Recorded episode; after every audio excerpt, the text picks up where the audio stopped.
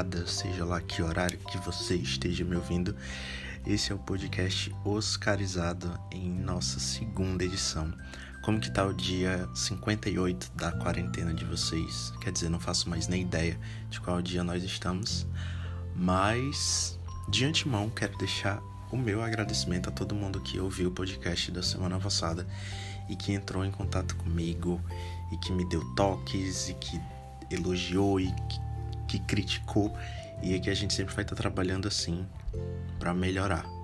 Bom, me sigam nas redes sociais, arroba pvictorsantiago e sigam também o arroba podcast oscarizado no Instagram.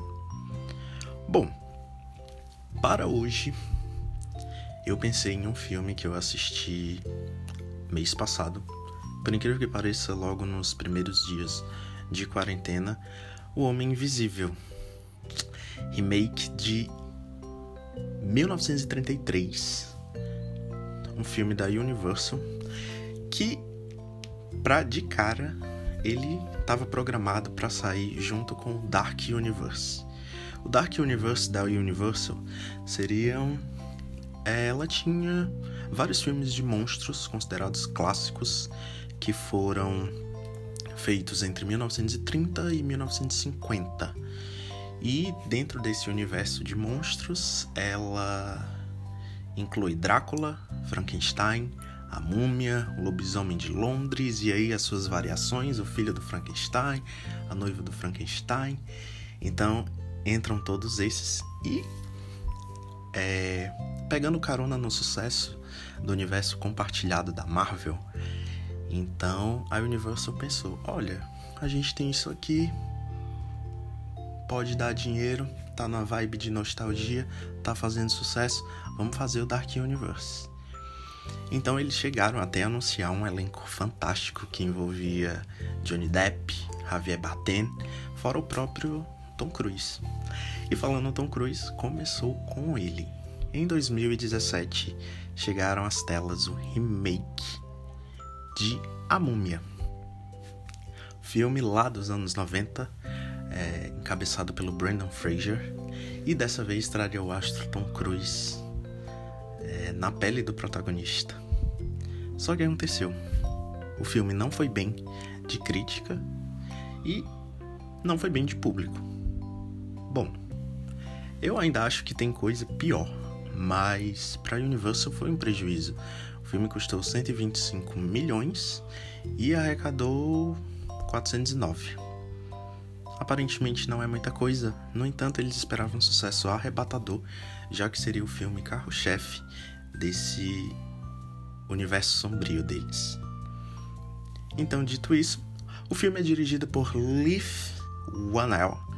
Ele dirigiu Sobrenatural, A Origem, se não me engano, é o quarto filme da franquia Sobrenatural, que eu confesso que é uma franquia que para mim já tá desgastada, então para mim deve ter passado batido. E Upgrade, a atualização. É um filme de terror de 2017, 2018 e é um filme numa proposta muito na contramão de terrores convencionais. Então talvez por isso ele não tenha chegado às grandes massas. E sobre o Leaf, uma curiosidade, ele atuou no primeiro Jogos Mortais. Isso mesmo. Sabe aquela cena clássica daqueles dois personagens na sala com o Jigsaw estirado lá no chão? Pronto, um deles é o diretor de O Homem Invisível. Dito isso, vamos à sinopse do nosso filme. Quando o ex-namorado abusivo de Cecília tira sua própria vida e deixa a ela toda sua fortuna, ela suspeita que sua morte é uma armação Após uma série de coincidências letais, Cecília se esforça para provar que está sendo caçada por alguém que ninguém vê. Bom, eu vou confessar para vocês, eu não assisti ao filme de 2000 com Kev Bacon, então muito menos o original de 33. Então toda a minha visão é baseada única exclusivamente nesse filme. De cara, a Cecília é interpretada pela Elizabeth Moss, nossa June de The Handmaid's Tale. E o outro personagem que eu acho que é bem conhecido é o esposo dela, o Adrian, que é interpretado pelo Oliver Jackson Cohen, que fez A Maldição da Residência Rio, que era o dependente químico. De cara, foi uma decisão acertada trazer Elizabeth, porque ela tem um rosto conhecido. Ela no cinema ela não atuou em muitas coisas. Eu acho que o papel dela mais fresco assim na memória das pessoas foi que ela foi coadjuvante no filme Nós do Jordan Peele.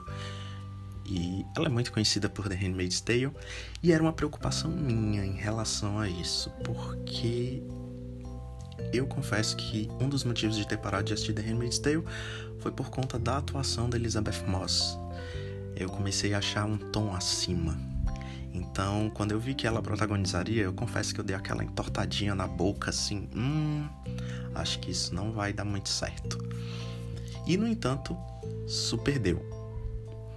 E ela imprime perfeitamente a posição de mulher oprimida pelo relacionamento abusivo.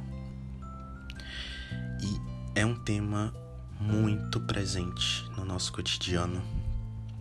E os trejeitos dela, os olhares, aquela tudo de quem tá assustado, de quem tá temendo a própria vida, de quem tá exausto emocionalmente. Ela não aguenta mais, tá ali. Então, ela vive uma paranoia e a gente acompanha e a gente sabe que aqui no mundo real existe toda essa paranoia de quem vive num relacionamento abusivo. E não é muito difícil é, quando a pessoa está nesse ciclo dela ser questionada daquilo ser verdade ou não. Então, em diversos momentos do filme, você se pega. E aí? Ela tá falando a verdade ou ela tá sendo louca? Aquilo realmente está acontecendo ou é fruto do trauma dela? Então, acho que o filme brinca muito com isso. E é muito bacana. O clima de tensão é existente no filme inteiro Inclusive, traz uma sensação de dúvida porque a gente não enxerga pela ótica da personagem dela. É, o diretor opta por filmar os dois lados. Então, de um lado, nós temos a Elizabeth, do outro, supostamente, nós temos o Homem Invisível. Então, é muito bom ver esse contraponto. Dito isso, o filme, ele é muito tenso, gente. Nossa, e ele cria uma atmosfera assim, porque a começar pelo primeiro local que se passa o filme, que é a casa que eles vivem, que é gigante. É uma casa gigante e tecnológica. Então você sente aquela sensação de que tipo tem muito espaço aqui. Então tem muito espaço aqui, então pode acontecer alguma coisa nesse meio tempo e aí? Então você teme por isso. O espaço, o espaço é grande, mas dá uma sensação de claustrofobia. E eu vi muita gente também exigindo uma profundidade psicológica no filme. Olha, eu acho que o filme ele acerta sim nesse aspecto psicológico. É... As pessoas queriam mais que tratasse de da relação abusiva como um todo e não com caráter de horror. Eu entendo. Eu sei que existem produções da década passada, principalmente, que foram pioneiras, como Babadook e até mesmo o que a gente está vivendo no chamado pós-horror, que veio com a bruxa, veio com o farol, veio com nós, Que é essa necessidade de ter um filme de horror que tenha essa pegada que te faz pensar. Então, eu não entendi algumas pessoas reclamando disso, porque para mim tá bem claro que se trata de um relacionamento abusivo e, e ele trabalha em cima disso. Bom, ao longo do filme ela é questionada, como eu já falei, em relação a tudo isso que tá acontecendo. É loucura ou não é? E tem alguns personagens que fazem parte da sua trajetória, alguns importantes, outros não. A irmã basicamente entra muda e sai calada. É, e ela tem um amigo policial, enfim. E quando chega assim no. Lá pelo segundo ato, o primeiro e o segundo são compostos de, desse clima de tensão, de construção de atmosfera e ela é a nossa final girl. E quando chega no terceiro, ele simplesmente vira aquele terrorzão que com correria, com ação. E eu acho que muita gente criticou isso também, por ele ter mudado um pouco a característica no seu ato final. Porém, eu enxergo que todo filme de terror tem o seu clímax. Então, eu acho que as pessoas levaram muito a sério o Homem Invisível. Inclusive, essa foi uma coisa que eu fiquei pensando. Eu fui com a expectativa de que ele fosse realmente na vibe desse cinema pós-horror, onde ele tivesse uma puta mensagem, onde eu tivesse que pesquisar o final dele em quatro canais no YouTube e mais cinco resenhas na internet. No entanto, não foi nada disso que aconteceu. É um filme de terrorzão bom, é um filme de terror cru, então vale muito a pena.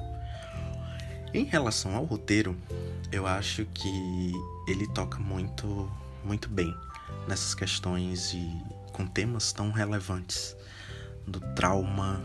Ela é uma mulher traumatizada e assustada o tempo todo. Então você sente aquilo por ela, você consegue torcer por ela na condição de vítima. Isso é incrível. A dor dela, você vê que ela tá magoada, você vê que ela não aguenta mais. E é até louco pensar porque em alguns momentos do filme, bem poucos aliás, mas que você vê ela vive uma relação de certa forma confortável financeiramente. É um cara com recursos, é um cara famoso que teria tudo para dar de bom para ela. E no entanto, aquilo não a satisfaz mais.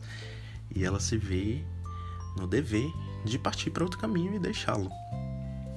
Em relação à violência, o filme deixa muito claro em relação ao que vem depois, já que ela tá imaginando que aquele homem tá ali. E em diversos momentos ele expressa violência contra ela. Então não é difícil a gente imaginar a carga que ela traz anteriormente de um histórico de violência. E, de certa forma, um machismo no personagem Adrian, porque em diversos momentos, em algumas lembranças e até mesmo ao longo do filme, é, há situações onde o machismo dele é evidenciado. Ele subestima muito ela, então ele se sente superior a ela o tempo todo. Sobre a atuação da Elizabeth Moss, como eu falei, é, foi acertada. Em momento algum, ela me lembrou a June de The Handmaid's Tale, o que é um ponto muito positivo, porque daí tirou toda aquela má impressão que eu fiquei dela da série. Me desculpe quem gostou da série, mas é, realmente eu acho que ela às vezes ela pesa muito no olhar, ela é muito expressiva, mas às vezes falta um pouco disso. É um filme onde o menos é mais, certo? Eu acho que ele não inventa roda, ele não tem muita firula, ele não tem, ele não te subestima em momento algum. Em relação à sua rentabilidade, olha, a Universal com certeza tá aplaudindo até agora, porque o que, que ela fez? Escolheu o Homem Invisível para tentar dar o seu restart no Dark Universe. E assim, ela pegou 7 milhões de dólares, entregou na mãozinha e diga assim: Olha, é o seguinte, faça esse filme aqui acontecer com 7 milhões de dólares, contrapondo aos 125 milhões da múmia. E o filme arrecadou assombrosos 122 milhões. Ou seja, se pagou muito fácil e, além disso, coleciona críticas positivas, tanto a respeito do filme quanto a atuação da Elizabeth. Então, é um filme muito bom. É um filme necessário. É, traz temas relevantes. Então, super indico.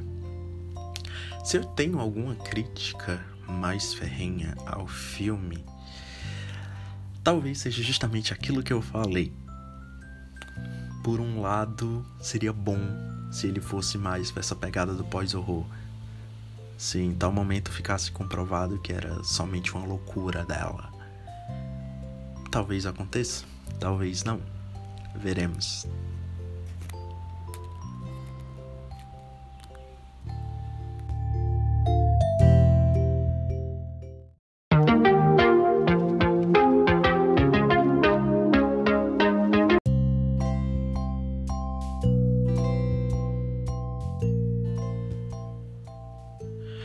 Chegamos no nosso momento aumenta e diminui da semana.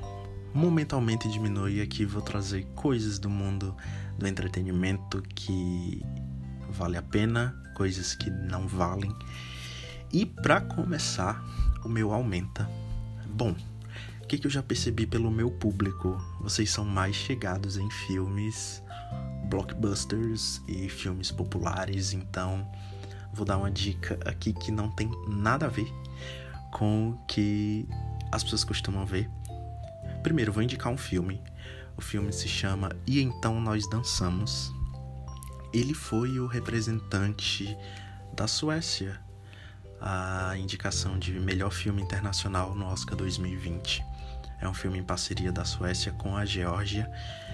E o filme se passa na Geórgia e traz a vida de um rapaz que ele é dançarino e ele tem muito a provar, porque ele é um dançarino gay numa companhia de dança extremamente machista e homofóbica, no quesito de que a dança que ele pratica é a dança clássica georgiana e é uma dança máscula, é uma dança que exige postura.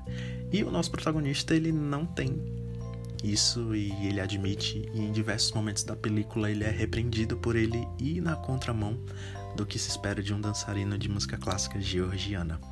E as coisas mudam um pouco de configuração quando ele conhece um outro dançarino, esse de uma postura mais máscula e tudo, e os dois começam a ter uma relação de atração com raiva um do outro e competição. Se eu pudesse fazer uma comparação, eu diria que é, um, que é o cisne negro sueco. E isso é muito bom. E assim, é um filme que trata de questões como, além da homofobia, é, próprio preconceito dentro da dança. E tem uma trilha sonora maravilhosa. Então tem aba. Então quem gosta de aba vai lá dar uma conferidinha. E também, até mesmo pra gente conhecer um pouco a cultura de outro lugar. O filme se passa na Geórgia, então quem tem curiosidade a respeito de lugares é um prato cheio. A segunda dica, na verdade eu ainda não vi, então talvez eu esteja me precipitando, mas é o festival One World que vai acontecer na sexta-feira, dia 17. E é o festival organizado pelo Global Citizen, em parceria com a Organização Mundial da Saúde e com a curadoria de Lady Gaga. E vai ser um festival online que vai trazer shows de Lady Gaga, Elton John, Lizzo, Steve Wonder, Coldplay, J Balvin, Alanis Morissette, Andrea Bocelli, entre outros, Billie Eilish, se não me engano. Então vai ser um festival online e vai ser muito bom, tenho certeza. O show vai passar no Multishow simultaneamente ao que ele estiver passando lá. E vai passar também na Globoplay simultaneamente. Na Globo vai passar no dia seguinte, no dia 18. Eu confesso que eu assisti recentemente um festival desses, só que organizado na Itália, então eram cantores italianos Tava aqui na TV a cabo de bobeira e tava passando um festival assim. E é muito legal e é importante para conhecer outras músicas, conhecer outras gerações. Enfim, é um acalento na alma saber que as pessoas estão reunidas para isso, para fazer o bem, para angariar fundos, ainda mais nesse momento tão complicado da gente. Já que no momento diminui talvez eu vá ser um pouco criticado, mas meu primeiro diminui de hoje vai para um filme da Netflix. Para todos os garotos, PS, ainda amo você. Continuação do filme Para todos os garotos que já amei, de 2018. Olha, gente, que filme ruim. Misericórdia. Foi, é como é como dar um chute na mãe na, na ceia de Natal. O Filme muito ruim, muito ruim. Eu entendo, eu entendo que é um filme teen, mas isso não tem nada a ver. Porque o primeiro filme, eu não li os livros, óbvio, mas o primeiro filme, ele me parece ser um filme bem construído. Me parece ser um filme ah, é um romancezinho adolescente? É, mas tem uma temática interessante e você acaba se envolvendo, tem carisma. Esse segundo filme, eu acho que todo mundo esqueceu o personagem que fez. A meninazinha lá, a protagonista, Lara Jean. Meu Deus, ela perdeu todo o sal que ela tinha em relação ao primeiro filme. Ele insiste em. A Netflix insiste com aquele rapaz, o Noah Centinero, que, que ele tem um carisma de um. de uma porta e a Netflix soca ele em todo filme original dela possível. E ele não carrega, ele não entrega. E eu acho o roteiro extremo, o filme, o roteiro extremamente raso, gente. Assim, umas problemáticas que não condizem. Então, assim, não é porque, ah, é um filme teen. Não, tem filmes teens que realmente são bons e que entregam. Mas essa continuação de Para Todos os Garotos que já amei não cola. O final é bobo ah, os conflitos são bobos, a comédia que tinha, ele tinha uma comédia comedida e falha aqui também, então nada funciona, então olha, não assistam, decepção total. E o meu segundo diminui, eu tava eu comentei semana passada sobre essa série. E eu tava esperando fazer um como eu tava na metade, ainda não tinha visto tudo, então eu tava esperando, quem sabe, fazer um episódio especial sobre ela e tudo. Não, gente, não vai rolar. Digo de cara. Estou falando de The Witcher. Também na Netflix. Original Netflix. Gente, o que foi aquilo? Quando eu terminei minha sessão de o que foi isso que eu acabei de ver? Porque assim, vou ser justo. A série tem oito episódios. O último episódio entrega entrega bem assim o que eu esperava em relação à ação, em relação ao envolvimento com o que estava em cena, mas isso não bate todo, isso não consegue cobrir o buraco que foi a série como um todo. Gente, o Henry Cavill completamente alheio a tudo que estava acontecendo. Às vezes eu acho que ele não queria estar tá nem ali. Bom, a série foi a mais cara da Netflix, creio eu, se não a segunda mais, porque The Crown também tem é bem cara aos olhos da Netflix. E o resto dos personagens falta carisma, a história é confusa, a linha temporal não na diversos momentos eu me peguei confuso em relação à linha temporal, e isso não é um isso não é um bom um bom sinal, porque em outra série, essa questão de linhas temporais simultâneas acontecem de forma bem mais coesas e promissoras, como é o caso de Dark. E The Witcher, a linha temporal dela é confusa num mau sentido. E também os outros atores coadjuvantes não dá as, as outras duas bruxas lá que acompanham ele, a Yennefer e a Cici. Gente, não, não dá. Não tô aqui pra dar Oscar pra ninguém mas na minha concepção não entregaram. E assim, para ter sido a série mais cara da Netflix, os efeitos. Não tô falando de efeitos é, cenográficos. Os efeitos nos monstros. Os monstros extremamente. Eu, eu achei os monstros muito mal feitos. Realmente. Então. Tem uma hora que você fica. Ah, tem uns monstros assim. Ah, não foi legal. Realmente. Não ficou bom. Então, o que geraria um episódio para mim só falando de The Witcher realmente não vai rolar porque realmente não curti a série. Eu achei muito pouco. Achei que um episódio não foi o suficiente para salvar o fiasco que foi todo o resto. Então, e é isso. Bom, gente, vamos ficar por aqui hoje. Agradecer a todos vocês que tiraram um tempinho para me ouvir e espero que os Invisibles, a fanbase de O Homem Invisível, pode vir falar comigo, pode vir tirar as dúvidas de vocês, podem vir interagir, podem vir dar sugestões de filmes para que eu possa estar sempre tratando aqui. Então, aguardo vocês É, fiquem bem, se cuidem, se tratem, usa máscara, porra. E um beijão e até o próximo episódio.